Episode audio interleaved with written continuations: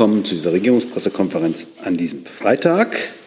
Ich begrüße die Regierungssprecher Steffen Hebestreit und die Sprecherinnen und Sprecher der Ministerien. Ich will nur sagen, dass wir auf das Familienministerium heute noch mal verzichten müssen. Allerdings hat das Familienministerium inzwischen versichert, dass sie ihre Personalprobleme äh, versuchen zu lösen. Und nach dem, was ich aus der E-Mail, die ich jetzt nicht zitieren will, entnommen habe, gibt es auch eine gewisse Rotation innerhalb des Ministeriums. Ich hoffe da auf Besserung. Dafür danke ich. So, dann kommen wir hier an jedem Freitag zuerst zu den Terminen und dann zu einer Reiseankündigung des Wirtschaftsministeriums. Aber Herr Bestellt Sie zuerst, bitte schön. Ja, sehr gerne. Die Übersicht ist auch relativ übersichtlich heute. Ähm, am kommenden Sonntag, bereits 5. Februar, wird der Bundeskanzler am ökumenischen Gedenkgottesdienst in Neumünster anlässlich der schrecklichen Gewalttat in einer Regionalbahn bei Bruckstedt teilnehmen, bei der in der vergangenen Woche zwei Personen getötet worden sind. Der Gottesdienst findet um 14 Uhr auf Einladung des Erzbistums Hamburg und der evangelisch-lutherischen Kirche in Norddeutschland statt. Der Bundeskanzler wird dort eine stille Teilnahme vorsehen. Nächster Termin am Mittwoch, 8. Februar, tagt wie gewohnt das Bundeskabinett ab 11 Uhr unter Leitung des Bundeskanzlers. Um 12.30 Uhr wird der Bundeskanzler im Vorfeld der Sondertagung des Europäischen Rates eine Regierungserklärung im Deutschen Bundestag abgeben. Und das führt dann auch schon zu den Terminen Donnerstag und Freitag, 9. bzw. 10. Februar 2023, reist der Bundeskanzler nach Brüssel, um am außerordentlichen Europäischen Rat teilzunehmen. Thematisch werden sich die Staats- und Regierungschefinnen und Chefs in den beiden Tagen mit den Themen Wirtschaft, Migration und Ukraine befassen. Im Mittelpunkt der Diskussion zum Thema Wirtschaft wird die Frage stehen, wie die Wettbewerbsfähigkeit der EU gestärkt werden kann. Grundlage der Diskussion wird die am vergangenen Mittwoch veröffentlichte Mitteilung der Kommission über einen Green Deal Industrieplan bilden. Dann wird der Europäische Rat die aktuelle Migrationslage in der Europäischen Union und die in Weiterentwicklung der gemeinsamen Politik erörtern. Der inhaltliche Fokus wird dabei auf der wirksamen Kontrolle der EU-Außengrenze sowie der externen Dimension von Migration wie die Zusammenarbeit mit Drittstaaten und Rückführungskooperationen liegen. Außerdem wird es um die Fortsetzung der Reform des gemeinsamen Migrations- und Asylrechts gehen. Der Europäische Rat wird sich außerdem ein weiteres Mal mit dem russischen Angriffskrieg gegen die Ukraine befassen. Hierbei werden sich die Staats- und Regierungschefinnen und Chefs zu den Konsequenzen des Krieges in ihren vielen Dimensionen austauschen. Mit Blick auf den dritten EU-Ukraine-Gipfel, der bekanntlich heute stattfindet, wird es insbesondere um die vielfältige Unterstützung der EU für die Ukraine gehen. Und wie gewohnt ist am Ende des ähm, EU-Gipfels eine Pressekonferenz des Bundeskanzlers in Brüssel zu erwarten. Soweit die doch relativ übersichtliche Übersicht.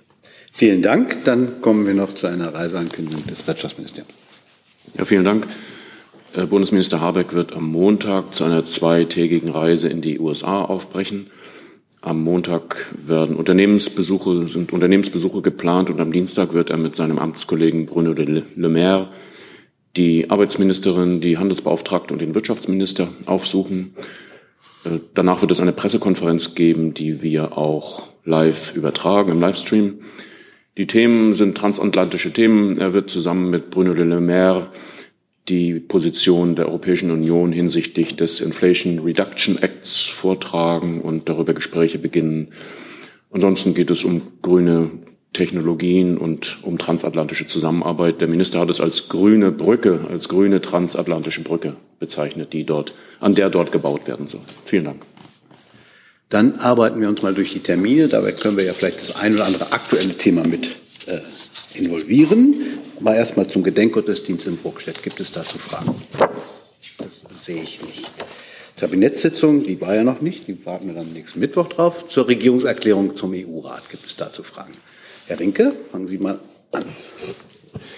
Das ist ja thematisch verknüpft, wenn ich das richtig sehe, sowohl der Gipfel als auch die Reise des Wirtschaftsministers. Aber die Frage an Herrn Hebestreit, äh, was die Erwartungen an diesen Gipfel angeht, ähm, erwartet der Bundeskanzler oder ist er bereit, dass äh, da bereits Entscheidungen darüber fallen, wie die EU-Kommission auf ähm, die amerikanische Subvention reagieren sollte? Oder ist das eigentlich ein Gipfel, bei dem zunächst mal Arbeitsaufträge an die Kommission erteilt werden?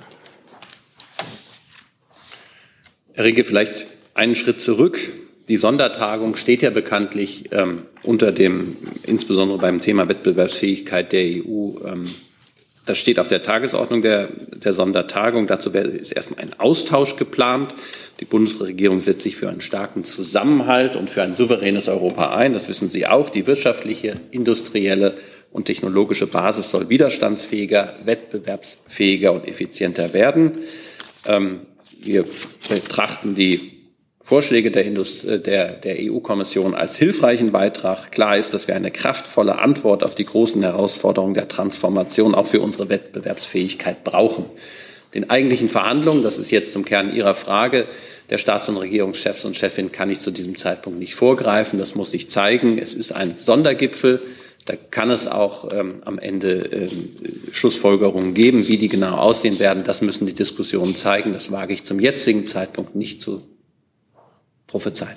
Darf ich kurz nachfragen, wenn Sie sagen hilfreicher Beitrag, dann klingt es ja nicht ganz so begeistert äh, zu den Vorschlägen der EU-Kommission, also zumindest nicht so, als ob die jetzt schon zustimmungsfähig wären. Es gab ja auch die Kritik äh, einiger Länder, auch der Bundesregierung, dass die EU neben den Maßnahmenkatalog auch erstmal eine Analyse vorlegen sollte, äh, wie sich eigentlich die amerikanischen Subventionen auf die europäische und deutsche Wirtschaft auswirken. Also ist das weiter die Forderung, dass das erstmal geklärt sein muss, bevor man Entscheidungen fällt? Ich möchte Ihrer Interpretation des Wortes hilfreich überhaupt nicht folgen. Es ist ein hilfreicher Beitrag und alles Weitere müssen jetzt die Diskussionen zeigen in Brüssel. Und da möchte ich dem nicht vorgreifen und auch keine Forderungen vorab stellen. Das wird sich alles in Brüssel miteinander zu besprechen sein. Gibt es weitere Fragen, bevor Herr Jolka, Sie wollen sicher zum Thema Ukraine fragen, ne? Gut, dann gibt es weitere Fragen erstmal zum Thema Wettbewerbsfähigkeit und der, der Debatte auf dem EU-Rat. Herr Rinke noch mal dazu? Also, wenn sonst keiner, dann würde ich Herrn Severin fragen, weil das eben äh, ja auch die Reise des äh, Wirtschaftsministers in die USA betrifft, die vor dem Gipfel stattfindet. Können Sie uns vielleicht auch eine Bewertung abgeben über diese Kommissionsvorschläge? Ist aus Sicht des Wirtschaftsministeriums eigentlich alles bereitet, dass man Entscheidungen fällen kann, also zum Beispiel, wie Geld verwendet werden kann, wie genau die Beihilfe in der EU, Beihilferegeln gelockert werden können, oder würden Sie sagen, dass da noch weiterer Beratungsbedarf ist? Also ich würde das als Diskussionsbeitrag äh, bezeichnen. Es ist ja ein, ein Diskussionsprozess innerhalb der EU, der teilweise bilateral, teilweise mit der Kommission durchgeführt wird, wo es darum geht, die Beihilferegeln zu flexibilisieren, an die aktuelle Situation anzupassen. Es geht darum, Finanzmittel für die grüne Transformation bereitzustellen aus verschiedenen Töpfen unter verschiedenen Bedingungen. Das ist ein sehr breit gefächerter, auf sehr vielen Ebenen stattfindender Prozess. Und die Kommission ist natürlich eng inhaltlich als auch organisatorisch daran beteiligt. Und die Vorschläge, die sie macht, passen genau zu dem, was dort jetzt diskutiert wird. Die im Einzelnen zu bewerten, würde ich jetzt nicht versuchen, weil die in manchen Dingen auch sozusagen nur einen Rahmen aufspannen und noch nicht genügend konkret sind. Wie gesagt, ein Diskussionsbeitrag, ein sehr wertvoller Diskussionsbeitrag. Gibt es weitere Fragen zu diesem Komplex des EU-Rates? Gibt es Fragen zum Migrationsteil des EU-Rates? Das sehe ich auch nicht. Dann ist Herr, äh, Herr Linke doch dazu. Also Migration, bitteschön. Versuch. Naja, wenn wir schon bei Migration sind, heute gibt es ja noch einen Gast im Kanzleramt, bei dem Migration auch eine Rolle spielt. Deswegen würde mich interessieren, ob äh, der Bundeskanzler mit der italienischen Ministerpräsidentin ähm, konkrete Anliegen hat, was Migration angeht. Also zum Beispiel äh, Forderung, dass Italien weiter Flüchtlinge aus dem Mittelmeer aufnimmt. Das fließt ja dann auch ein in die EU-Debatte. Ja, Herr Rinke, da wird es Sie nicht überraschen, dass ich Gesprächen, die in drei Stunden beginnen werden, dreieinhalb Stunden beginnen werden, hier sicherlich nicht vorgreife, kann Sie aber darauf verweisen, dass es natürlich eine Pressebegegnung, eine Pressekonferenz im Anschluss an das Treffen gibt. Wenn ich das richtig im Hinterkopf habe, durch leichte Verzögerungen gegen 17.10 Uhr ist das, glaube ich, geplant. Da können Sie dann diese Fragen äh, inhaltlich klären. Ähm, ich weiß aus einer früheren Begegnung des Bundeskanzlers mit Frau Meloni am Rande des ähm, Gipfels in Sharm el-Sheikh, am Rande der COP27, dass das Thema Migration da bereits einen breiten Raum eingenommen hat. Und dieses Gespräch setzt der Bundeskanzler gerne heute und in den kommenden Wochen und Monaten fort.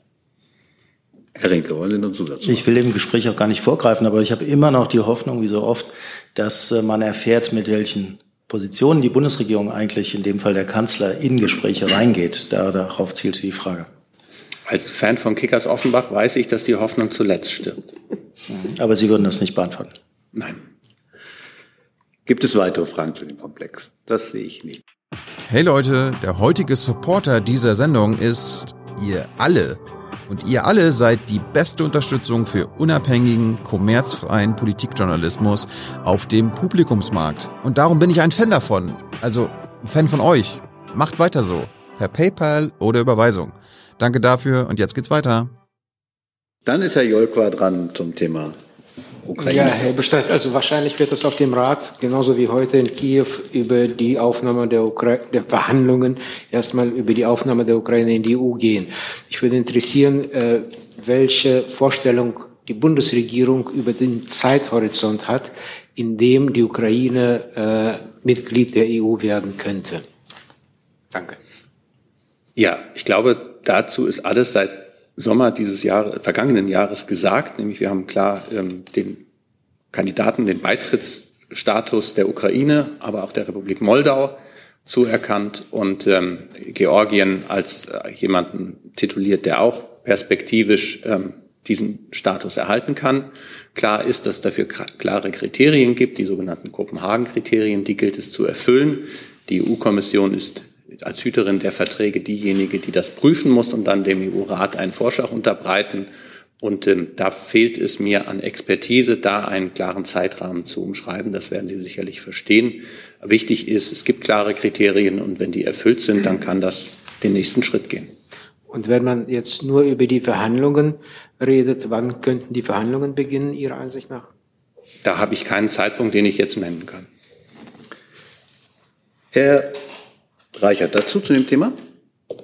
Zum Thema Ukraine und zum Thema Waffenlieferung. Ja, gleich, dann fragen wir erstmal, machen wir aber gerade bei EU-Beitritt okay. weiter, äh, und zwar Herr Rinke. Ähm, ja, ich versuche es nochmal. Herr Hebestreit, äh, zum Thema Beitritt. Äh, Herr Zelensky hat ja nun ganz konkret gesagt, was er möchte. Er möchte nämlich, dass die Beitrittsverhandlungen äh, dieses Jahr noch beginnen. Würde die Bundesregierung ein solches Anliegen unterstützen? Sowie die Grundlagen für Beitrittsverhandlungen da sind, und da gibt es Kriterien, die zu erfüllen sind, können auch diese Verhandlungen beginnen. Das bleibe ich bei dem, was ich auf die Frage vorher geantwortet habe. Und würden Sie sagen, dass es gerade vor dem Jahrestag des russischen Einmarschs in der Ukraine ein wichtiges politisches Signal wäre, der Ukraine eine solche Zusage zu geben? Es ist ein ganz wichtiges politisches Signal an die Ukraine gewesen, dass man ihnen diesen Beitrittskandidatenstatus zuerkannt hat im Sommer vergangenen Jahres. Und das ist ein Signal, das würde ich jetzt nicht verwässern, sondern das würde ich immer noch als ein sehr, sehr wichtiges sehen. Herr Jolka nochmal? Ja, nochmal zu den Grundlagen. Sie sagten, wenn die Grundlagen da sind, können man die Verhandlungen beginnen. Was sind denn die Grundlagen jetzt? Das sind die Kriterien des, des äh, Kopenhagener, ähm, die Kopenhagener Kriterien, die vereinbart worden sind. Und zu den Fragen würde ich Sie dann an die zuständigen, an die zuständige EU-Kommission ver, ver, vermitteln ähm, oder verweisen die darüber ein Urteil fällen muss, das dann die Staats- und Regierungschefs des Europäischen Rates dann absegnen müsste. Gibt es weitere Fragen zum Thema EU-Beitritt der Ukraine? Sehe ich nicht. Dann machen wir weiter mit Herrn Vierweger, der nämlich zur Frage Panzer auch wollte. Ja. Wo sind Sie denn da? Ja. Herr Hebestreit bzw. Herr Dr. Severin, die Kollegen der Süddeutschen haben ja gemeldet, dass ähm, weitere Panzerlieferungen durch die Bundesregierung genehmigt worden seien. Panzer des älteren Typs Leopard 1. Meine Frage, können Sie uns das bestätigen? Und meine damit verbundene Frage ist, welche besondere Rolle könnte dieser Panzer, sobald er denn auch fertiggestellt ist, ähm, von den beteiligten Firmen in dem Ukraine-Krieg spielen? Ich tue mich ein bisschen schwer damit, mich zu sowas zu äußern, weil wir ja da eigentlich sehr klare Verfahren haben, dass der Bundestag nach einer ergangenen Genehmigung mit einem kurzen Zeitverzug aber dann äh, darüber informiert wird, würde aber davon ausnahmsweise insoweit abweichen, weil wir ja das Thema Panzer auch hier in den vergangenen Tagen, Wochen intensiv miteinander verhandelt haben, kann ich bestätigen, dass es eine Ausfuhr, dass eine Ausfuhrgenehmigung erteilt worden ist. Viel mehr möchte ich zum jetzigen Zeitpunkt nicht sagen. Ähm, das wird sich dann in den nächsten Tagen und Wochen noch konkretisieren, womöglich. Ergänzung des Wirtschaftsministeriums? Keine Ergänzung. Zusatz, Herr Fivier? Dann würde ich diese Frage einfach mit der militärischen Möglichkeiten gerne ans Verteidigungsministerium geben, weil ich da einfach zu wenig weiß. Was kann dieser Panzer in dem Ukraine-Krieg derzeit bewirken, sobald er dann geliefert werden kann? Ja, da kann ich Ihnen auch nur spärliche Informationen liefern. Seit 2003 ähm, hat die Bundeswehr diesen Panzer nicht mehr im Bestand. Er ist seit den 60er Jahren im Betrieb in den ersten Versionen. Vielleicht gibt Ihnen das einen Hinweis und es hilft Ihnen, wenn ich dann äh, auch aufzeigen kann, dass das ungefähr die Gerätegeneration ist mit dem T62, T64, T62, ähm, die wir auch jetzt auf dem Gefechtsfeld sehen. Es ist also schon etwas, was sich annähernd vergleichen lässt, aber er in der, äh, im Vergleich zum Leopard 2, gerade in den moderneren Varianten, natürlich ähm, am, am Gefechtswert überhaupt nicht äh, Schritt halten kann. Herr Reichert. Ja, nochmal nachgefragt. Es geht ja um Genehmigungs-, also Anträge auf Genehmigung von Rheinmetall und der FFG in Flensburg. Die Rheinmetall soll 88 äh, Leopard 1 haben, die FFG gut 100. Können Sie die Zahlen schon bestätigen? Nein, ich glaube, das möchte ich zu diesem Zeitpunkt nicht tun. Dafür gibt es geregelte Verfahren, wo auch die konkreten Details genannt sind. Ich habe sie auch gar nicht vorliegen. Ähm, hätte mich eigentlich auch formal komplett zurückziehen können und zu sagen, das tun wir zu gegebener Gelegenheit. Aber ich dachte gerade beim Thema äh, Panzer und Leopardpanzer ist ja hier eine sehr große Wissbegier und da wollte ich jetzt auch nicht eine unnötige Geheimniskrämerei an den Tag legen. Aber da bitte ich, bitte ich dann doch darum, dass Sie die, das bisschen Geduld aufbringen, dass es braucht, zunächst die zuständigen Stellen zu informieren und dann auch Sie. Frau Markmeier dazu? Anderes Thema. Dann Herr Jolkwa noch mal dazu. Die Zahl werden Sie ja nicht nennen. Äh, das ist jetzt klar. Aber eine andere Frage zu den Leopard-Panzern und zwar das war ja auch ein Thema bei dem gestrigen Auftritt des russischen Präsidenten in Wolgograd. Gibt es da eine Reaktion der Bundesregierung? Er hatte ziemlich äh, stark, starke Worte gebraucht in Bezug auf die deutschen Leopardpanzer. Ja, also die Bundesregierung hat die Worte von äh, des russischen Präsidenten selbstverständlich zur Kenntnis genommen. Es reiht sich ein in eine ganze Reihe von abstrusen historischen Vergleichen, die immer wieder als Rechtfertigung des russischen Überfalls auf die Ukraine äh, herangezogen werden und ähm, sie entlarven sich selbst. Ähm, es geht darum, einen Angriffskrieg Russlands auf die Ukraine, ähm, ja, sich dagegen zu wehren seitens der Ukraine. Die Ukraine bekommt finanzielle, politische, humanitäre und auch militärische Unterstützung von einer ganzen Reihe von Staaten. Ähm, und ähm, Deutschland gehört zu diesen Staaten, die äh, die Ukraine intensiv bei ihrem Abwehrkampf unterstützen. Aber das sind Hilfslieferungen und Unterstützungsleistungen, keine Kriegsbeteiligung. Und das ist dem russischen Präsidenten sicherlich auch sehr klar. Herr Rinke. Ja, nochmal eine Frage zum äh, Leopard 1, entweder an Herrn Hebestreit oder Herrn Kollatz. Es sollen ja zwei Bataillone aufgestellt werden, wenn ich es richtig verstehe. Eins äh, Leopard 2, äh, beteiligt sich die Bundesregierung mit eigenen Panzern und ein Bataillon mit Leopard 1 Panzern. Wenn die jetzt aus Deutschland geliefert werden, äh, verstehe ich das richtig, dass das ein Beitrag sein könnte zum Auffüllen dieses ein Leopard 1 Bataillons? Da würde ich gerne an drei Stellen, glaube ich, korrigieren. Die erste Stelle, die Bundesregierung hat keine Leopard-Panzer oder Liebe, sondern das ist ne, die Bundeswehr. Die Bundeswehr. Das zweite ist, es soll zwei Bataillone Leopard 2 Panzer geben. Nicht eins Leopard 1, eins Leopard 2, okay. sondern es sind zwei Leopard 2 Panzerbataillone geplant. Ähm, und insoweit ist das die Antwort auf die dritte Frage, ob das da irgendwie reinpasst. Das ist ein Antrag, der schon seit geraumer Zeit ähm, beantragt worden ist, um eine Lieferung von Leopard 1 Panzern zu ermöglichen. Alles weitere, wie gesagt, bitte ich um ein bisschen Geduld, ähm, wird sich dann in den nächsten Tagen und Wochen materialisieren. Frau Buckenmeier dazu. Ich hätte noch mal eine Frage ans Verteidigungsministerium. Ähm, der Hersteller vom Leopard 1 sagt, dass man ihn auch aufrüsten könne und dass er moderner, äh, kampffähiger gemacht werden kann. Wie muss man sich das vorstellen? Ähm, Gibt es da etwas, was Sie uns sagen können? Und was mich auch noch interessieren würde, die Industrie hatte ja immer wieder gesagt, dass sie erstmal noch eine ganze Zeit brauchen, um die sozusagen wieder fit zu machen. Wissen Sie, wie lang das dauern könnte? Also das sind tatsächlich Fragen, die nur die Industrie selbst beantworten kann. Was Aufrüstung angeht, ähm, ist es sicherlich so, dass man sich einige ähm, Verbesserungen vorstellen kann. Auch die Bundeswehr äh, macht ja Upgrades an ihren Großgeräten und so kann ich mir vorstellen, dass da auch zum Beispiel was Panzerung angeht, etwas leicht installierbares durch die Industrie angeboten wird. Aber da würde ich Sie tatsächlich bitten, sich an die Industrie zu wenden. Äh, vor allen Dingen sind die Zeitläufe von hier aus überhaupt nicht zu bewerten, weil es auch darum geht, äh, was, was da im Einzelnen angefasst werden soll. Herr Jung dazu? Ja, nur eine Verständnisfrage, Herr Hebestreit. Ähm, der Kanzler hat ja letzte Woche im Bundestag gesagt, Kampfschätzlieferungen sind eine rote Linie für ihn. Ist das nur für ihn eine rote Linie oder für die Bundesregierung? Herr Jung, ich kann mich nicht an eine Äußerung des Bundeskanzlers ähm, äh, erinnern, in dem er von einer roten Linie gesprochen hat. Er hat gesagt, mit mir gibt es keine Kampfjets. Das, das hat er nicht gesagt. Nicht? Nein. Dann gucke ich nochmal nach. Ja, gern. Frau Kollegin. Ah, Herr, Herr Hebestreit, haben Sie ähm, Kenntnis von dem Verhandlungsversuch, den der CIA-Chef William Burns Mitte Januar unternommen haben und im Rahmen dessen er den Kriegsparteien einen Plan zur Beendigung des Krieges unterbreitet haben soll? Was wissen Sie davon und falls so etwas tatsächlich stattfand, haben die Amerikaner Deutschland zuvor konsultiert? Sie beziehen sich auf einen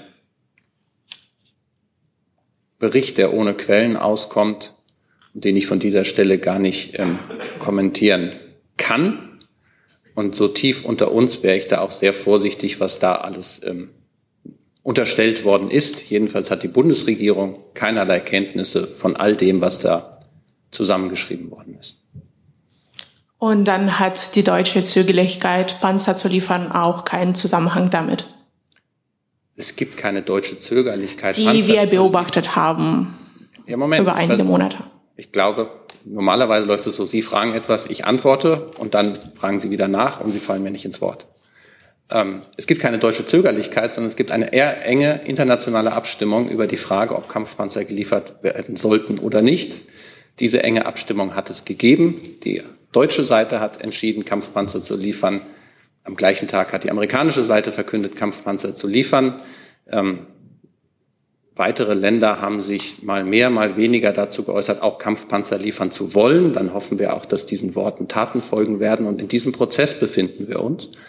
Ähm, es hat da relativ klare Abwägungen gegeben, die wir auch immer wieder öffentlich gemacht haben, welche Themen damit abgewogen sein müssen.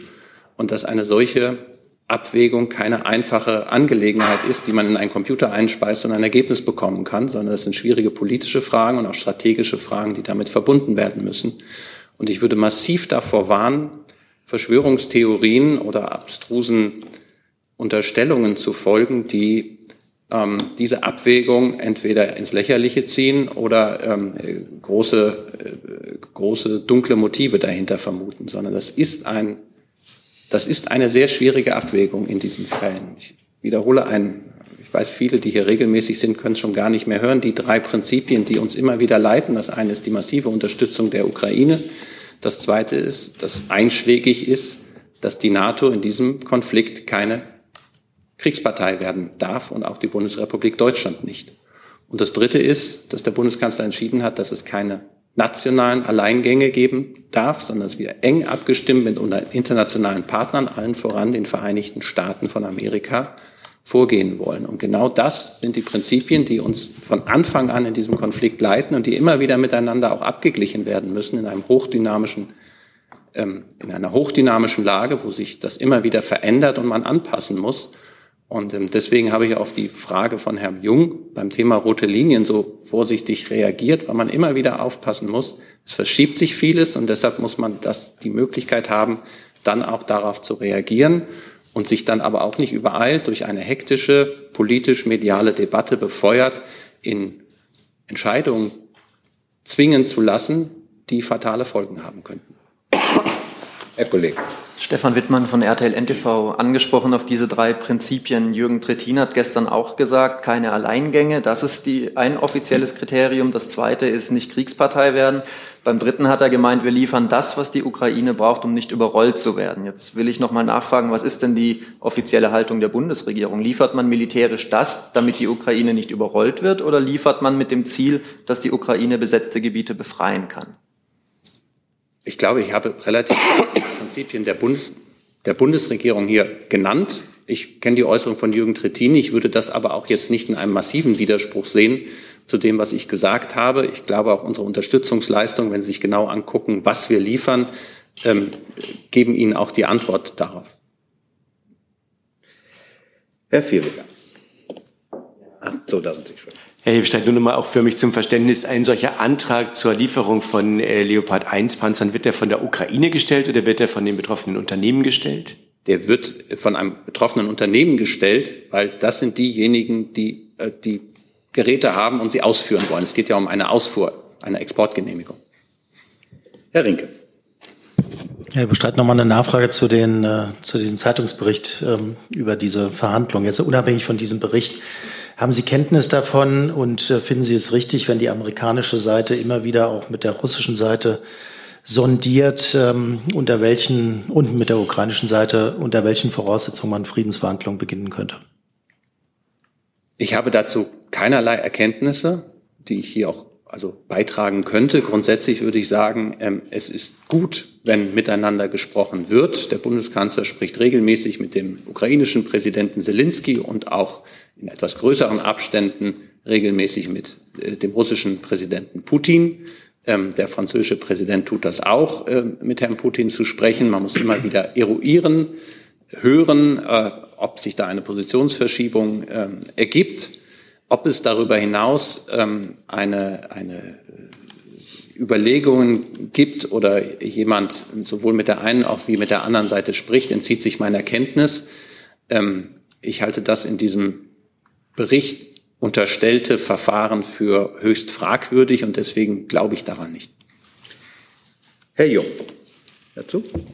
Herr Bescheid, ich habe nochmal nachgeguckt im äh, Bundestag-Protokoll da sagt Herr Scholz, dass es nicht um Kampfjets geht, habe ich sehr früh dargestellt und mache das auch hier.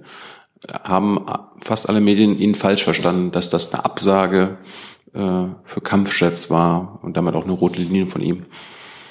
Das ist ja eine lustige Kurve. Eben haben Sie noch gesagt, er hätte gesagt, das ist eine rote Linie und das gibt es nicht. Nein, die Worte des Bundeskanzlers stehen genau für sich und das ist genau das, was er gesagt hat. Die soll, die soll jeder anders verstehen? Das kann ja nicht das Ziel eines Bundeskanzlers sein, wenn, es um Kriegswaffen geht. Ich habe das Gefühl, Sie wollen mich absichtlich missverstehen. Nee. Doch. Ich glaube, Sie, Sie wollen nicht ganz äh, klar verstanden werden. Also ich, ich habe das so verstanden, dass der Kanzler meint, mit mir gibt's keine Kampfjets. Und das ist jetzt eine falsche Interpretation? Das habe ich ja nicht gesagt. Sie haben gesagt, der Kanzler habe gesagt, dass da eine rote Linie. Und ich habe gesagt, das hat der Kanzler nicht gesagt. Will der Kanzler Kampfjets liefern? Nein, habe ich Ihnen verstanden. Im Augenblick ist es klar, und das hat der Kanzler, ich glaube, zuletzt in einer Pressekonferenz in Chile gesagt, dass er diesen Überbietungswettbewerb, der sich im Augenblick bei der Lieferung von Waffen anzubahnen droht, wir haben es hier, ich glaube, Hans Jessen hatte mich am Tag der Lieferung ähm, von, als wir entschieden haben, Kampfpanzer zu liefern, sofort gefragt, ob das nicht viel zu wenig sein, weil die Ukraine ja viel mehr gefordert habe. Und es dauerte keine 24 Stunden und es kam auch die Forderung nach Kampfjets auf. Das hat der Bundeskanzler als einen Überbietungswettbewerb ähm, äh, tituliert. Und er hat gleichzeitig gesagt, ähm, Sie haben ja die, die wörtliche Aussage, das steht jetzt nicht an und das ist seine Position.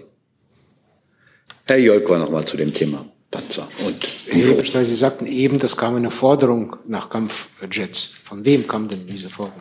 Also ich glaube unter anderem der stellvertretende Außenminister der Ukraine, ähm, Andriy Melnik, hat diese Forderung aufgestellt. Sie wurde auch verschiedentlich im politischen und auch im medialen Raum aufgestellt. Also ähm, da würde ich Sie einfach bitten, nochmal Ihre eigenen Texte und Beiträge anzugucken und dann werden Sie merken, dass ähm, das eine Diskussion ist, die ähm, ziemlich genau so abgelaufen ist wie die Diskussion, die wir hatten, nachdem die Vereinigten Staaten von Amerika, Frankreich und Deutschland erklärt haben, Anfang Januar, dass sie Schützenpanzer liefern wollen und es am nächsten Tag sofort um die Frage von Kampfpanzern ging.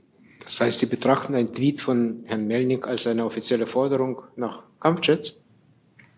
Ähm, jetzt glaube, wenn Herr Melnik als Vize-Außenminister der Ukraine ähm, spricht, ist er ein offizieller Vertreter der Ukraine. Ich glaube aber auch, dass, ähm, wenn ich mich richtig erinnere, aber das müsste ich jetzt nochmal nachgucken, aufgrund von verschiedenen Zeitzonen, die ich dazwischen hatte, dass der ukrainische Präsident sich beim Thema ähm, Kampfjets auch geäußert hat. Ich habe auch wahrgenommen, dass der amerikanische Präsident sich zu Forderungen von Lieferung von Kampfjets geäußert hat und zwar gesagt hat, das kommt für ihn nicht in Frage. Lieferung von F-16-Kampfjets waren das, glaube ich. Also insofern bin ich etwas überrascht, dass Sie diese Diskussion nicht mitbekommen haben, während ich sie in Südamerika mitgekriegt habe. Herr Rinke. Ja, dann auch noch mal eine Frage zu den Kampfjets. Also Sie haben jetzt ausgeführt, was der Bundeskanzler meinte. Der Vizekanzler wiederum hat ja eine rote Linie gezogen, ähm, jetzt im Fernsehen, weil er gesagt hat, dass damit die Grenze zu einem Kriegsbeitritt überschritten sein dürfte, weil diese Flugzeuge ohne direkte Wartung von NATO-Personal nicht eingesetzt werden könnten. Schließt sich der Bundeskanzler dieser Haltung an, dass mit der Lieferung von Kampfjets äh, diese, ich nenne es jetzt doch, rote Linie überschritten sein könnte? Also zum Ersten würde ich sagen, ich wäre immer vorsichtig, ähm, Begriffe wie rote Linien zu benutzen, wenn man Äußerungen auch des Vizekanzlers oder des Kanzlers hat. Das kommt ja darauf an und dann verselbstständigt sich das und dann denken auch sehr gute Journalisten wie Herr Jung plötzlich, es sei gesagt worden, dass das eine rote Linie ist. Ähm, wichtig ist, und deswegen versuche ich mich von dieser Diskussion so ein bisschen zu lösen, wenn ich einerseits den Bundeskanzler damit zitiere, dass es keinen Überbietungswettbewerb geben soll und wir gleichzeitig diese Diskussion munter weiter betreiben, ist das mindestens dialektisch nicht aufzulösen oder höchstens dialektisch aufzulösen. Also ich sehe das im Augenblick, äh, und da würde ich dann auf die Worte des Bundeskanzlers von vergangenen Mittwoch, Herr Jung mag sie gleich nochmal zitieren, weil ich sie nicht hier wörtlich vor mir liegen habe, verweisen. Das steht im Augenblick nicht an und ich warne auch und wir warnen davor, diese Debatte jetzt zu führen. Man muss sich auch nochmal vergegenwärtigen, wir waren bis Ende vergangenen Jahres, haben wir uns massiv international mit der Frage herumgeschlagen, sollen wir westliche Schützenpanzer liefern, das erste Mal. Wir sind von den westlichen Schützenpanzer innerhalb von wenigen Wochen jetzt zu massiven Lieferungen von westlichen Kampfpanzern, auch neuesten, beinahe neuesten Standards gekommen. Und diese, da braucht es jetzt eine Ausbildung des Personals, es braucht die Lieferung und Ertüchtigung der Maschinen. Ähm, und dann müssen die auch eingesetzt werden. Und wir führen munter eine Debatte, als sei es, äh, sei das alles nicht geschehen und nehmen das nächste und übernächste Waffensystem vor, ohne dass wir uns ernsthaft auch damit auseinandersetzen, was ein solches Waffensystem kann. Ich muss Ihnen nicht den Unterschied zwischen einem Flugzeug und einem Kampfpanzer hier erklären. Ähm, und ich finde auch die Diskussion ist der Ernsthaftigkeit des Unterfangens im Augenblick ähm, nicht, wird nicht immer gerecht. Und deswegen möchte ich eigentlich die Frage nach den Kampfflugzeugen mit dem, was Robert Habeck am Montag in der Sendung Markus Lanz gesagt hat und dem, was der Bundeskanzler verschiedentlich gesagt hat und verschiedene andere Mitglieder der Bundesregierung Ihnen entweder schon gesagt haben oder sagen werden, damit auch beendet. Am liebsten beenden. Ich weiß, das ist ein absurder Gedanke. So funktioniert das medial nicht, aber ich möchte Sie nicht von dieser Stelle aus weiter befeuern. Ja. Herr Rinke noch. Ja, ähm, ich verstehe den Wunsch, aber natürlich ist es ein absurder Gedanke, weil die Debatte ja auch nicht von uns angestoßen wird oder nicht nur von Nachfragen von Medien angestoßen wird, sondern auch von befreundeten Regierungen, zum Beispiel der französischen, äh, die das ja durchaus für möglich hält. Also deswegen ist die Nachfrage und angesichts von leichten Differenzen auch in der Bundesregierung, was Lieferungen von einzelnen Waffensystemen angeht, äh, natürlich berechtigt. Und äh, Herr Habeck, ich zitiere es nochmal, sagt, äh, zwischen Kampfpanzern und Kampfjets ist noch einmal ein Unterschied und den sollten wir wahren. Darauf zielte die Frage, ob der Bundeskanzler diesen Unterschied zwischen diesen Waffensystemen, was geliefert wurde und soll und was diskutiert wird, auch wahren möchte. Sehr, also mit diesem wörtlichen Zitat bin ich sehr einverstanden. Das findet der Bundeskanzler ganz genauso. Es ist, gibt einen Unterschied zwischen Kampfpanzern und Kampfflugzeugen und diesen Unterschied sollten wir auch wahren. Ja. Herr Jessen. Wenn man das, was der Bundeskanzler äh, gesagt hat, zu beschreiben versucht, dann könnte man doch sagen, er hat definiert, welche Grenzen des Handelns bei Waffenlieferungen nicht überschritten werden sollen. Der US-amerikanische Präsident hat das gleichermaßen getan in Bezug konkret beide auf Kampfjets. Sie haben Grenzen benannt, mindestens des aktuellen Handelns, welche Waffen werden geliefert, welche nicht. Solche Grenzen des Handelns benennt man üblicherweise doch mit rote Linien, auch wenn der Begriff nicht als solcher auftaucht.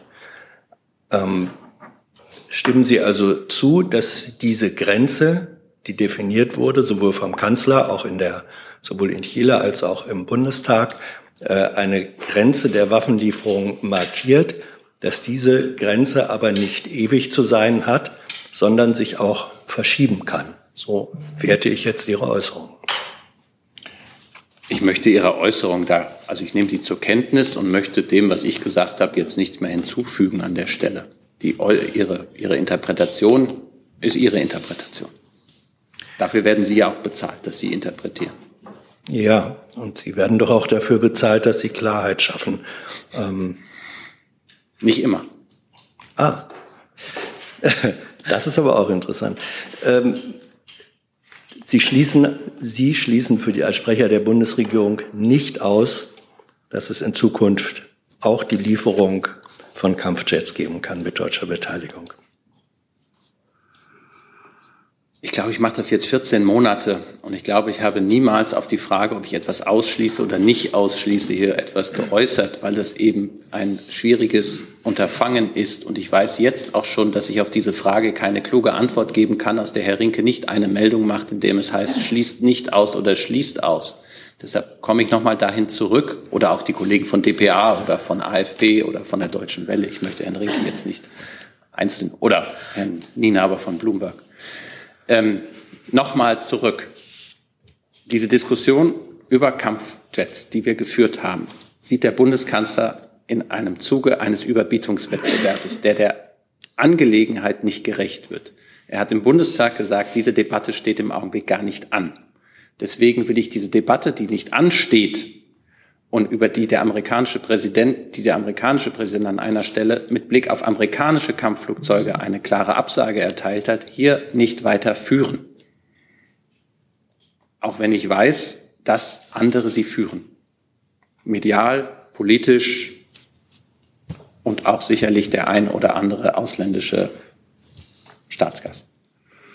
Herr Jolkwa. Herr Hebestreit, darf ich noch mal zurück zu den Äußerungen des russischen Präsidenten gestern in Wolgograd zurückkommen?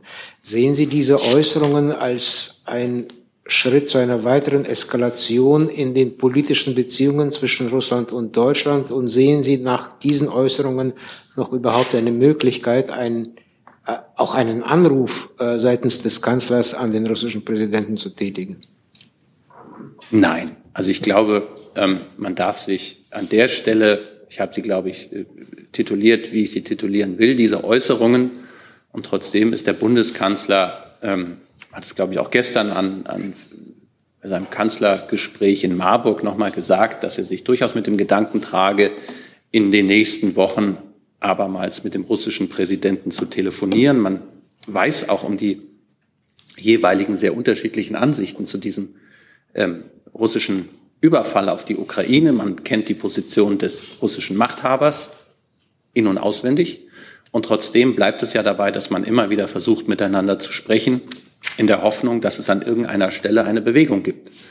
Und äh, wenn man nicht miteinander spricht, dann ähm, ist man auf Äußerungen über Dritte oder über Reden in Wolgograd oder anderswo angewiesen. Und deswegen ist es wichtig oder ist es dem Bundeskanzler wichtig, diesen Kontakt auch zu halten. Und ich weiß aus vielen internationalen Treffen, dass viele andere Staats- und Regierungschefs das auch gut finden, dass man da regelmäßig einen Kontakt hat.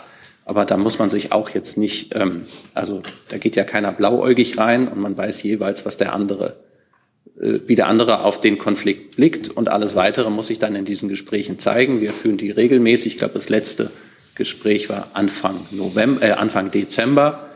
Ähm, auch da hat es wenig, wenig neuen Erkenntnisgewinn gegeben und trotzdem muss man das tun und der Bundeskanzler ist äh, willens, das auch in den nächsten Wochen, hat er, glaube ich, gesagt, ähm, mal wieder zu versuchen. Herr Jung. Ja, nochmal eine Verständnisfrage an Frau Sasse. Ähm, angesichts der ablehnenden Haltung des Kanzlers und des Vizekanzlers zum Thema Kampfjets, wie ist denn die Haltung der Außenministerin zur Lieferung von Kampfjets? Ich kann den Ausführungen von Herrn Hebestreit zum Thema Kampfjets in diesem Fall nichts hinzufügen. Also ist die Position des Kanzlers und des Vizekanzlers die Position der Außenministerin. Der Regierungssprecher hat ja gerade die Position der Bundesregierung deutlich gemacht und diese Position ist selbstverständlich auch die Position der Außenministerin. Dann würde ich vorschlagen, dass wir das Thema Panzer und Kampfjets jetzt mal abschließen. Oder haben Sie noch dazu eine unbedingte Frage, Herr Rinke? Nee, ich habe ähm, eine Frage zu Panzern, aber es berührt jetzt nicht die Ukrainer. Okay, dann aber ist erstmal Frau Markmeier dran. Die wartet nämlich die ganze Zeit und ist, ist jetzt erstmal. Bitte ja, ich hätte einen Themenwechsel. Und zwar eine Frage an Herrn Hosemann. Ähm, es geht ums Mietrecht. Es gibt Medienberichte, wonach ein Referentenentwurf fertig sein soll zu mindestens drei Punkten, die im Koalitionsvertrag festgelegt sind, der aber aus irgendwelchen Gründen nicht in die Ressortabstimmung geht. Dazu hätte ich gerne eine Antwort, ob das so ist und ob es einen Zeitplan gibt. Und es gibt daran, wenn es denn stimmen sollte, inzwischen auch Kritik aus der SPD.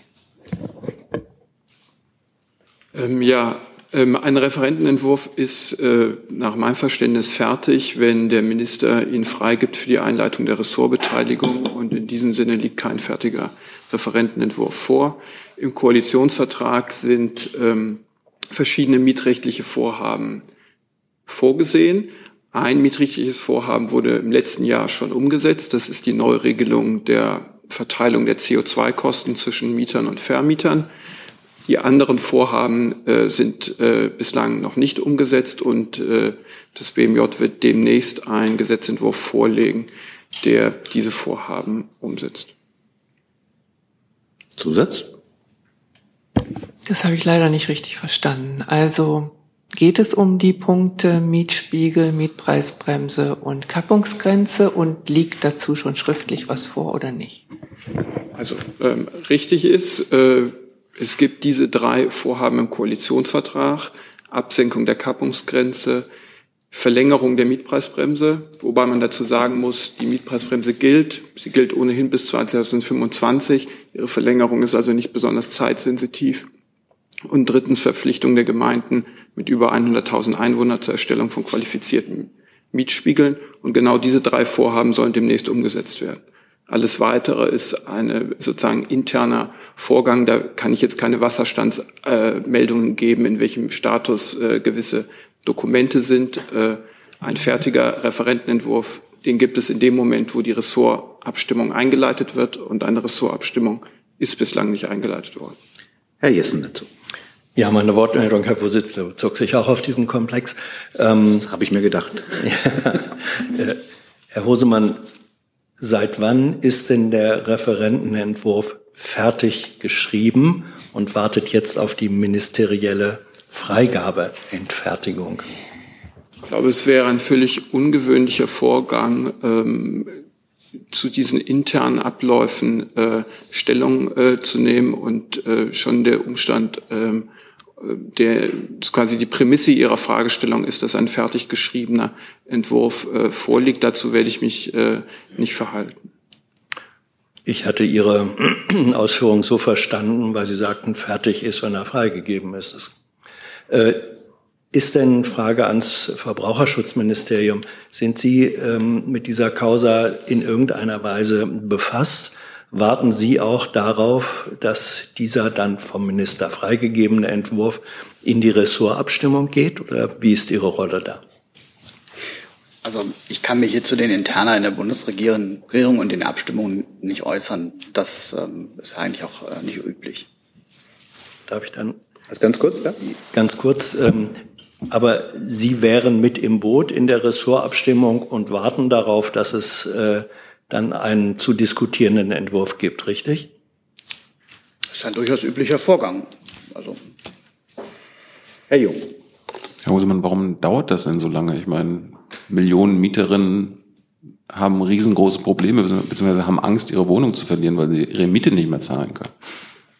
Ähm, also da ist äh, vielleicht ähm, eine Einordnung äh, wichtig. Das äh, BMJ hat im vergangenen Jahr an mehreren Maßnahmen mitgewirkt, die erhebliche Entlastungen für Mieterinnen und Mieter bewirkt haben und die deutlich größere ähm, Bedeutung haben als das, was im Koalitionsvertrag vereinbart ist. Ähm, ich nenne insbesondere die Dezember-Soforthilfe und die mietrechtlichen Begleitregelungen zur Gas- und Wärmepreisbremse. Das wurde im BMJ ähm, erarbeitet und äh, davon äh, profitieren Mieterinnen und Mieter ganz unmittelbar. Wenn wir über den Koalitionsvertrag und die dort vereinbarten mietrechtlichen Vorhaben reden, dann reden wir erstens über die Verlängerung der Mietpreisbremse, die ohnehin gilt ähm, bis 2025. Das macht keinen Unterschied, ob man die äh, einen Monat früher oder später äh, verlängert. Wir reden zweitens über die qualifizierten Mietspiegel. Das sind Art Fieberthermometer für Wohnungsmärkte. Ähm, ähm, die sind für alle beteiligten ähm, Mieter wie Vermieter wichtig.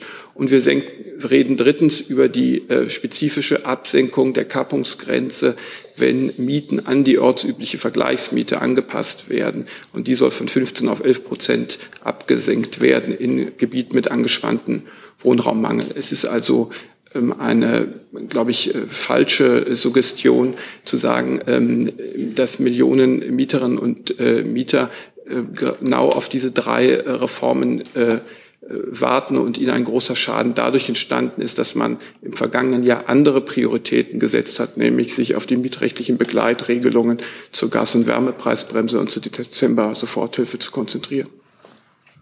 Ich glaube auch nicht, dass die Bevölkerung oder viele Millionen Mieter auf genau diese Regelung warten, aber sie warten darauf, dass die Bundesregierung was tut, weil sie das versprochen hat und die Mieten äh, steigen und steigen und äh, teilweise über 50 Prozent des monatlichen Einkommens mittlerweile einnehmen. Ähm, was haben Sie denn vor, abseits dieser äh, offenbar banalen Neuregelung, wie Sie gerade ausgeführt haben, die Mieter in Deutschland vor hohen Kosten zu schützen? Also zunächst mal, die Regelungen sind mitnichten banal. Es handelt sich um punktuelle Fortentwicklungen eines äh, Mietrechts, das äh, ohnehin einen sehr guten Mieterschutz äh, bietet. Und im Übrigen sind äh, ja hier äh, schon lange Ausführungen darüber gemacht worden, was die Bundesregierung alles auf den Weg gebracht hat, um äh, insbesondere auch Mieterinnen und Mieter zu entlasten, die von den hohen Energiepreisen erheblich ähm, getroffen sind. Äh, das Mietrecht ist nun ähm, nicht der naheliegende Hebel, um dieses Problem zu lösen. Deswegen hat man ja die Gas- und Wärmepreisbremse auf den Weg gebracht und äh, sehr viel, viele verschiedene andere äh, Entlastungsmaßnahmen, die direkt bei den Menschen angekommen sind. Frau Markmeier. Hat sich erledigt. Gibt es weitere Fragen zum Thema Mietrecht? Das sehe ich erstmal nicht. Dann ist der Kollege dran. Ähm, ja, Richard Walker der Deutschen Welle. Ich habe eine Frage fürs Innenministerium und für Sie vielleicht auch, Herr Hebelstreit, über die Olympischen Spiele nächstes Jahr. Ähm, so, wir haben so gestern gesehen, dass die baltischen Staaten und Polen haben, sie, haben gestern gefordert, dass russische und belarussische Athleten vollständig aus den Spielen ausgeschlossen werden sollen. Äh, der polnische Sportminister hat gesagt, dass in den kommenden Tagen bis nächste Woche dann circa 40 Länder sich so positionieren würden. Äh, Frau Faeser hat ähm, diese Idee der, des IOC bereits kritisiert.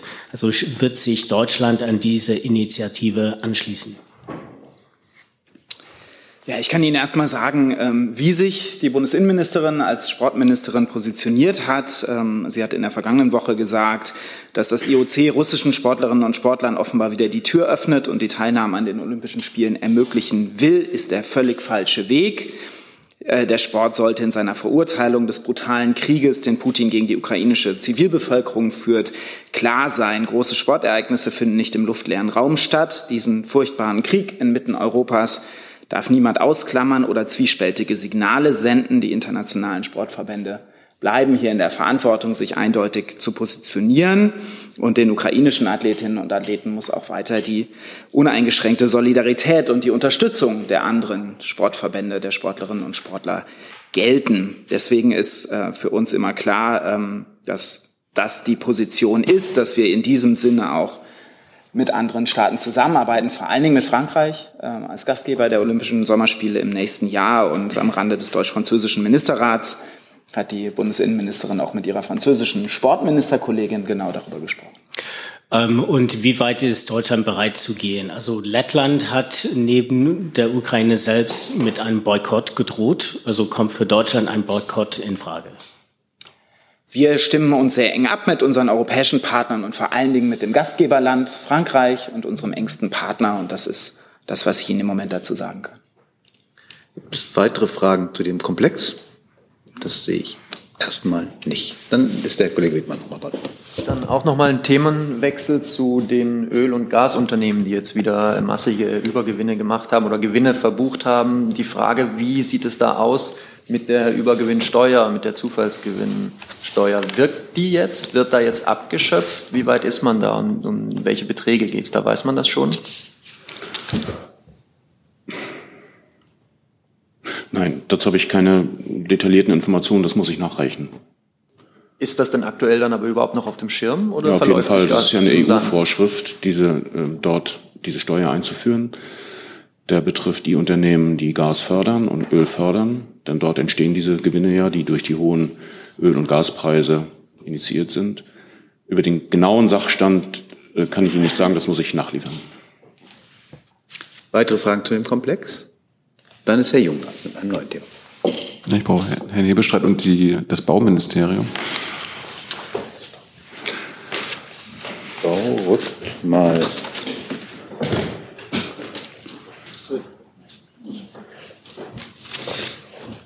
Herr Hebestreit, der Kanzler hat ja gestern in Marburg bei einem Bürgerdialog gesagt, die 400.000 Wohnungen pro Jahr, die gebaut werden müssen, das ist weiterhin das Ziel. Äh, Und er hat auch gesagt oder daran erinnert, dass 1972 in Deutschland sogar 800.000 Wohnungen gebaut wurden. Können Sie mal kurz erläutern, äh, wer diese 800.000 Wohnungen damals gebaut hat? War das die private Bauwirtschaft? Ich wüsste nicht von, dass ähm, wir staatliche Bauunternehmen hatten in den 70er Jahren. Ich bin zwar alt und schon auch aus den 70er Jahren, war damals aber noch nicht in dieser Funktion.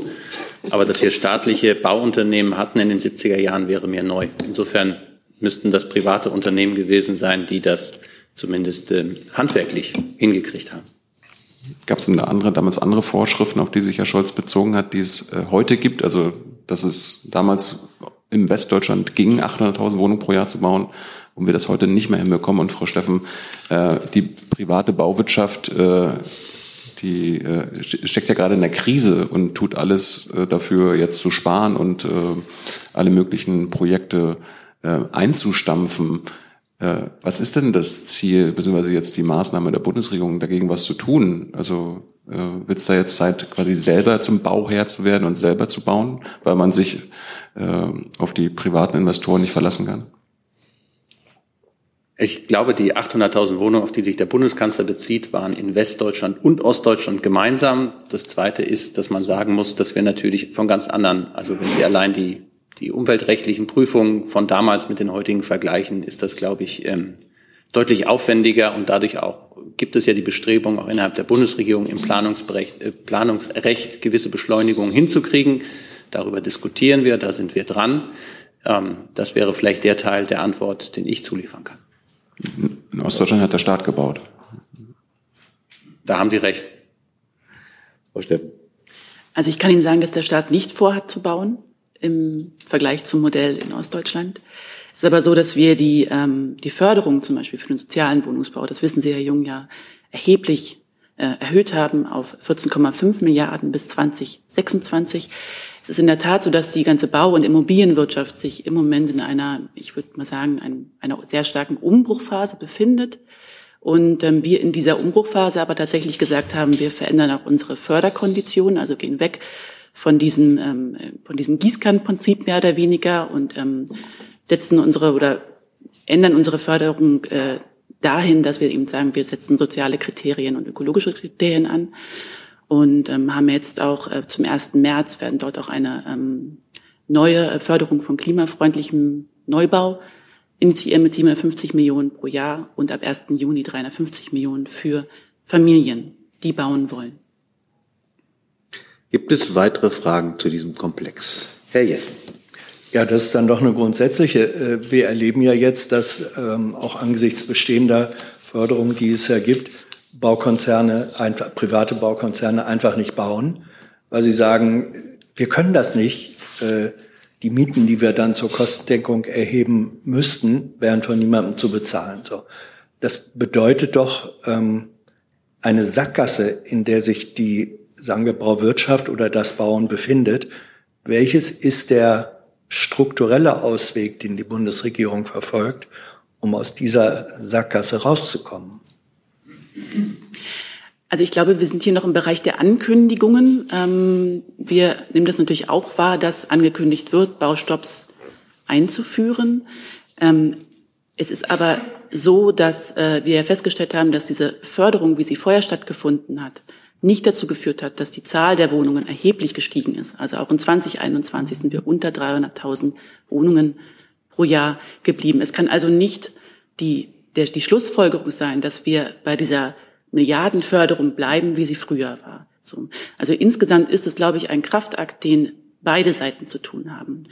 Ähm, seitens der Politik denke ich, dass wir hier im Bereich der Planungs- und Genehmigungsverfahren deutlich schneller werden müssen und es den Unternehmen erleichtern müssen, hier schneller Wohnungen auf die Straße oder auf das Bauland sozusagen zu bringen. Ähm, da kann ich Ihnen sagen, dass wir vorhaben, in diesem Jahr zusammen mit dem Land Mecklenburg-Vorpommern die digitale Bauakte voranzubringen bis Ende dieses Jahres und äh, inklusive der Tatsache, dass man dort dann auch die Bauanträge in den Ämtern ähm, weiter prozessieren kann.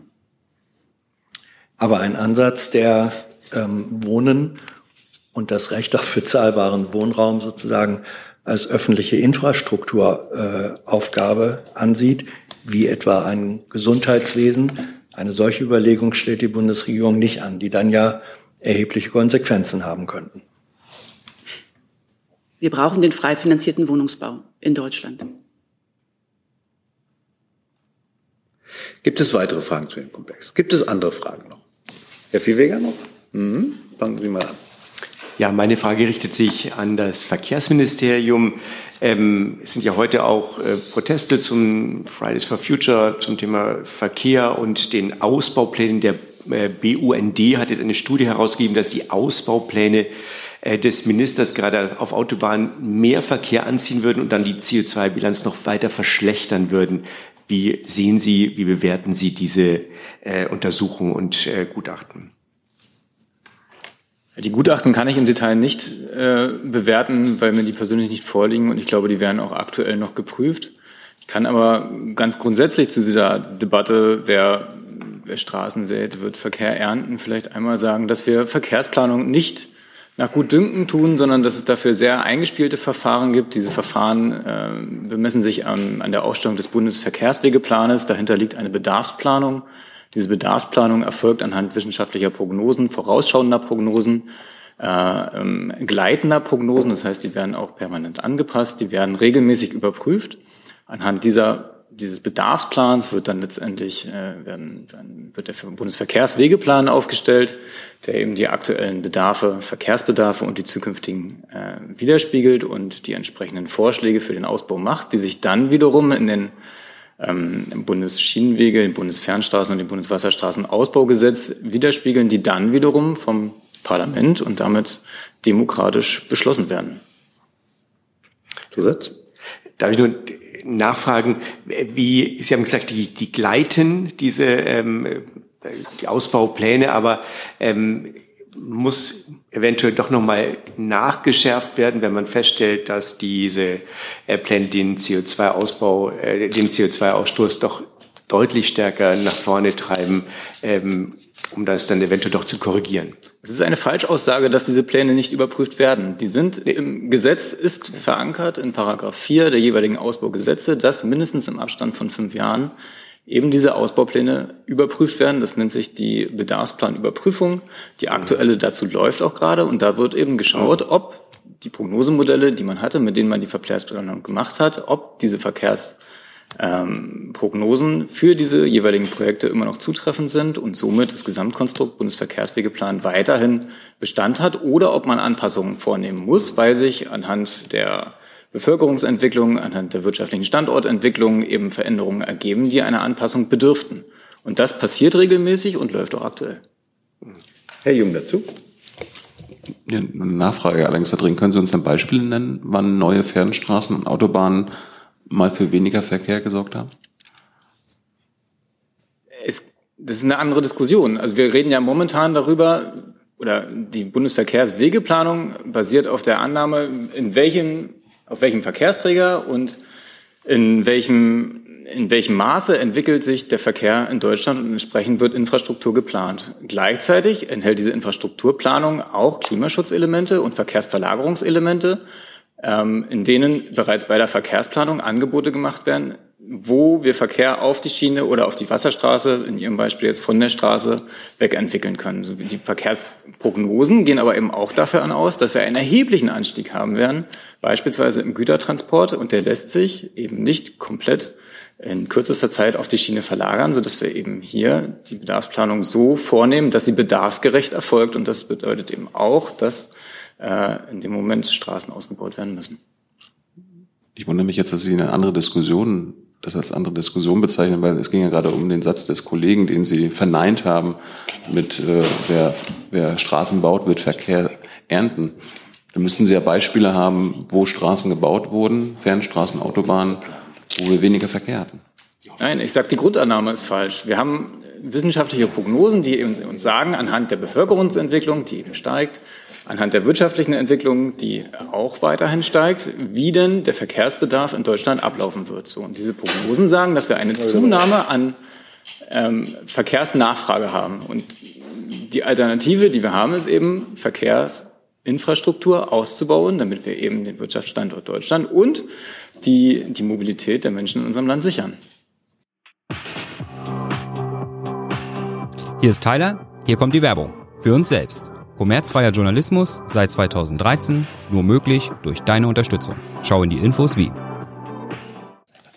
Gibt es weitere Fragen zu dem Komplex? Ich habe jetzt noch zwei Fragen, die würde ich gerne noch dran nehmen. Die eine Frage ist Herr Rinke und die Kollegin. So, Herr Rinke fängt mal an. Ja, ich hätte eigentlich sogar noch zwei Fragen. Äh, eine zunächst ans Auswärtige Amt. Äh, gestern hat äh, die türkische Regierung ja die Botschafter von neuen Ländern einbestellt. Können Sie uns äh, dazu was sagen? Also Deutschland war mit dabei. Es geht anscheinend ja um die Schließung von Generalkonsulaten. Sind die eigentlich weiter geschlossen und äh, was war genau der Inhalt der Gespräche? Also vielen Dank, Herr Rinke. Ich kann zum einen äh, bestätigen, dass unser Botschafter in der Türkei gemeinsam mit verschiedenen Kollegen aus anderen Ländern äh, zu einem Gespräch ins türkische Außenministerium gebeten worden ist. Hintergrund ist, wie Sie richtig geschildert haben, ähm, die Schließung unseres Generalkonsulats in Istanbul. Ähm, wir hatten ähm, das äh, Generalkonsulat aufgrund äh, der Gefahr von äh, Terroranschlägen geschlossen und hatten auch ähm, alle Deutschen vor Ort mit einem Landsleutebrief darauf hingewiesen und auch natürlich über die sozialen Medien. Und wir hatten auch die Reise- und Sicherheitshinweise entsprechend angepasst. Es ist so, dass die Botschaft in Ankara, das Generalkonsulat in Izmir und auch die Außenstelle in Antalya davon nicht betroffen sind, sondern ähm, weiterhin geöffnet ist ähm, sind ähm, zu den Hintergründen dieser, äh, dieser ähm, Terroranschlagsgefahr kann ich Ihnen naturgemäß keine Angaben machen. Ähm, aber Sie können sich sicher sein, dass wir äh, eine solche Situation ähm, nicht auf die leichte Schulter nehmen, sondern da unser, ähm, unseren Pflichten sehr genau nachkommen. Und warum genau wurden die Botschafter einbestellt? Also hat die türkische Regierung dagegen protestiert? Zu den Hintergründen dieses Gesprächs muss ich Sie an die türkische Seite verweisen. Ich kann da äh, keine genauen Einzelheiten zu nennen. Es war aber natürlich, wie Sie sich vorstellen können, eine Reaktion der türkischen Regierung darauf, dass ähm, wir ähm, auf diese terroristischen Bedrohungen entsprechend reagiert haben. Weitere Fragen zu dem Komplex? Das sehe ich nicht. Dann ist die Kollegin dran. Streit. Hält die Bundesregierung die Wiedereinführung der Wehrpflicht für wünschenswert? Die Wehrpflicht ist nicht abgeschafft, sondern ausgesetzt seit vielen Jahren. Ähm, und ähm, seither hat sich die Struktur der Bundeswehr massiv verändert. Und deshalb ist die Debatte über eine Wiedereinführung der Wehrpflicht insoweit ähm, ein Stück weit,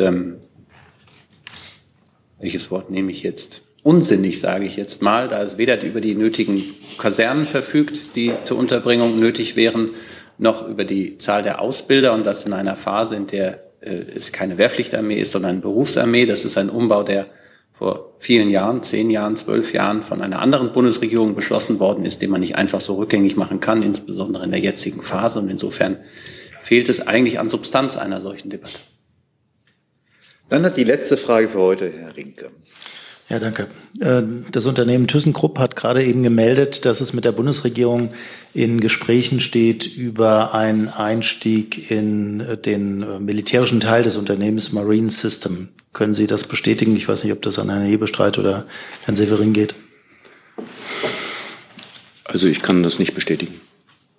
Ich weiß es einfach nicht. Dann hoffen wir, dass es vielleicht dazu irgendwann im Laufe des Tages eine Nachmeldung, Nachlieferung gibt. Ansonsten bedanke ich mich für heute. Ich wünsche ein schönes Wochenende. Bis dann.